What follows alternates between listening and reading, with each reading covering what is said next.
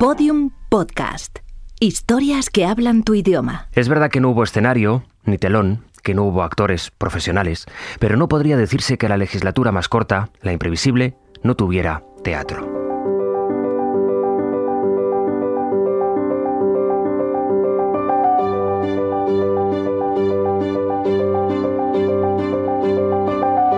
Función para acabar la legislatura. La tribuna del Congreso, donde se inviste a los presidentes del gobierno y se proclama a los reyes, se volvió un escenario. Los escaños un graderío.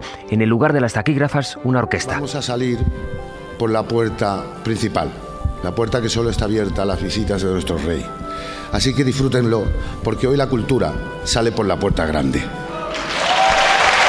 El Congreso, a punto ya de su disolución, celebró los 400 años de la muerte de Cervantes. Varios actores subieron a leer El Quijote, entre ellos José María Po. Y no te desprecies de decir que vienes de labradores, y préciate más de ser humilde virtuoso que pecador soberbio el día de ese acto en el Congreso, yo estaba feliz, estaba feliz de pensar que por un momento en aquellas bancadas, en aquella tribuna en la que estábamos, pues estaba feliz de que sonaran palabras fantásticamente bien dichas, construidas, pensamientos nobles, etcétera, etcétera, tan diferente de lo que muchas veces, por desgracia, estamos acostumbrados a escuchar ahí en ese mismo sitio. Que los 350 escaños del Congreso se convirtieran en un escenario fue la metáfora final de una legislatura televisada con mucho de representación. Episodio 11. Fin de función. Yo, señorías, escribí el Quijote en dos mañanas y a una mano. Y ustedes, que son 350 pares de manos, lleváis tres meses para echar una firma y llegar a un acuerdo de gobierno.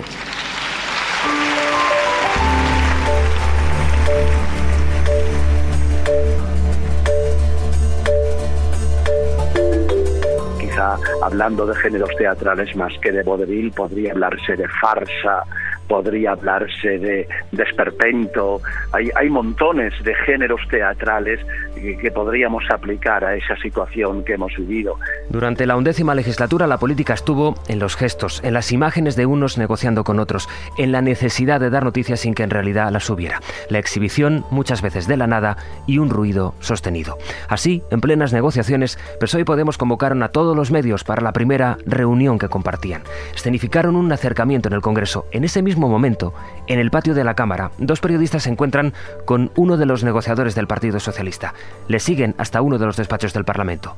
Descubren allí, mientras las cámaras están en otra parte, que el negociador del PSOE se está viendo a escondidas con ciudadanos. Uno de esos periodistas es Guillermo Lerma. Se abrió la puerta de la sala Martínez Noval y salió José Manuel Villegas, el vicesecretario general de Ciudadanos, el número 2 de Albert Rivera, y al abrir la puerta vimos esa mesa en la que estaban todos los negociadores de Ciudadanos y donde estaba también José Enrique Serrano. Y esa fue la prueba de que el PSOE y Ciudadanos seguían negociando mientras el foco mediático, por decirlo de alguna forma, el Ferraz intentaba trasladarlo a esa negociación con, con Podemos. Sobre el exceso de teatro discuten Villegas de Ciudadanos y Maroto del PP. Yo no creo que haya sobrado, no sé, no, yo no creo que haya sobrado teatro, yo creo que ha faltado voluntad de acuerdo, ¿no? Si al final hubiera habido acuerdo con más o menos teatro me hubiera dado igual, ¿no? Que hubiera habido un poco más o un poco menos de teatro. Yo creo que esto ha sido mucho de espectáculo. Cuando uno decide que la noticia del día es qué libro le regala un líder político a otro, eh, si me pongo el smoking para ir a los, a los Goya y después para ver al rey, no, y que eso sea noticia. Eh, darse un pico eh, entre dos diputados en mitad del, del Congreso de los Diputados, cuando el objetivo es colocar ese mensaje en vez de qué quieres hacer para España o qué puedes, en qué puedes contribuir, mal vamos. Y ha habido algunos partidos y algunos políticos, supongo que de todos los colores, que se han pasado en esto de la política teatro. Supone Maroto que de todos los colores. Se queja también de la puesta en escena Joan Baldovi. Yo creo que si hubiera habido menos menos televisión, menos medios eh, a la hora de presentar ese pacto, se hubiera discutido con un poco más de, de intimidad, pues bueno, a lo mejor eh, ni uno se hubiera sentido tan atado a un pacto, ni los otros puede que hubiéramos tenido tanto, en fin, tanto rechazo a... Aunque para el portavoz de Compromís ha habido una enseñanza en este naufragio político. Y yo, y en eso coincidimos el rey y yo, no, no damos como un tiempo perdido, sino como un tiempo de aprendizaje de una situación que en estos mm, últimos 35 años no se había dado. Por tanto, eh, tenemos que aprender a que se terminaron aquella, aquellos tiempos en que un partido con el apoyo puntual de otro era capaz de formar gobierno. Un tiempo que no fue un fracaso, sino un aprendizaje, interpreta Baldoví, y por lo que explica él, interpreta también el rey. Es una reflexión muy parecida a la que hace el historiador José Álvarez Junco. Es normal que sea bastante difícil formar gobierno y que un partido, desde luego, no logre la mayoría absoluta. Eso es lo normal, la situación normal en Europa. Entonces, yo creo que es una etapa en que los eh, políticos están aprendiendo a hacer política, especialmente los nuevos, lógicamente, pero también los viejos, porque no estaban acostumbrados a esta clase de política. O sea que todos están aprendiendo a hacer política. Creo que ha habido una parte de exceso de teatralización, no siempre la teatralización es mala. Yo no comparto eso de cuando la gente dice que, bueno, esto se hace de cara a la galería. Cuando se dice de cara a la galería, se dice de cara a la sociedad. Y Puntualiza Rejón que el teatro político no tiene por qué ser malo, aunque reconoce algo de lo que ha aprendido en este tiempo, sobre el exceso de transparencia, aquella que se vendió al principio de la legislatura. Los ciudadanos se merecen vernos dialogar. Pido desde aquí a los medios de comunicación que den las facilidades para que este diálogo de gobierno se produzca desde la máxima transparencia. Por streaming todas las conversaciones por streaming, no tengo ningún problema. Al Podemos, que arrancó la legislatura hablando incluso de ofrecer en directo las negociaciones, llega sin embargo a esta impresión cuatro meses después. Creo que es bueno y que además hay que hacer una cierta pedagogía democrática para explicar que no siempre todos los contactos y todas las conversaciones pueden contarse, porque a veces la transparencia completa dificulta la posibilidad de llegar a acuerdos, porque si tienes que responder en cada momento de cada paso que vas dando antes de llegar al final, eh, no sabes si vas a poder llegar al final. Por ejemplo, yo creo que en este proceso de intento de negociaciones fallido, no ha ayudado mucho que hubiera que salir inmediatamente siempre a comparecer después de las primeras tomas de contacto.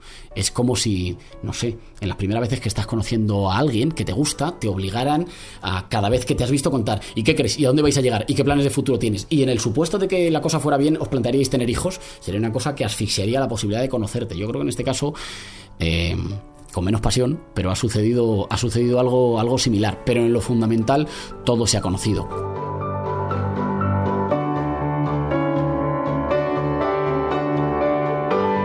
Yo soy hombre de transición, estuve en el primer parlamento que hizo la Constitución y entonces nos acostumbramos al pacto. Eh, el pacto eh, poniendo los intereses generales por encima de los intereses eh, particulares y me ha producido una cierta frustración porque esto es mucho más fácil que lo que tuvimos que hacer entonces. La frustración que cita Margallo aparece en el balance que tienen otros muchos políticos de esta legislatura, por ejemplo, Pachi López. Pues en el fondo eso, ¿no? no ha sido posible, hemos fracasado en el mandato ciudadano, espero que hayamos aprendido y que después del 26 de junio tardemos más bien poco. El sociólogo Fernando Vallespín incide en lo que se ha aprendido en este tiempo. Yo creo que nos hemos convertido en un poco más sabios como ciudadanos. ¿no? Eh, yo creo que ya no nos vamos a dejar llevar por tantas utopías ¿no? en un cambio en un cambio en una dirección eh, radical, sino que bueno, vamos a ser más escépticos. Yo creo que vamos a seguir apostando por porque los, las fuerzas políticas pacten eh, nos vamos a recuperar de nos vamos a recuperar digamos de esta frustración entre otras razones porque realmente no tenemos no tenemos otra posibilidad. A mí lo que sí me preocuparía es que el, eh, digamos la polarización que percibimos en los medios entre las fuerzas políticas acabara penetrando en la sociedad que es algo que sí se percibe en otras sociedades de nuestro entorno europeo. Se constató, en efecto, cierta distancia entre la realidad política y mediática y la realidad, la significación, en suma, de lo que pudo ser y naufragó la legislatura más breve de la democracia.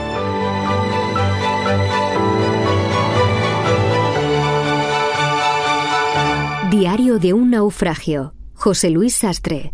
Todos los episodios en podiumpodcast.com. Síguenos en Twitter, arroba podiumpodcast y en facebook.com barra podiumpodcast.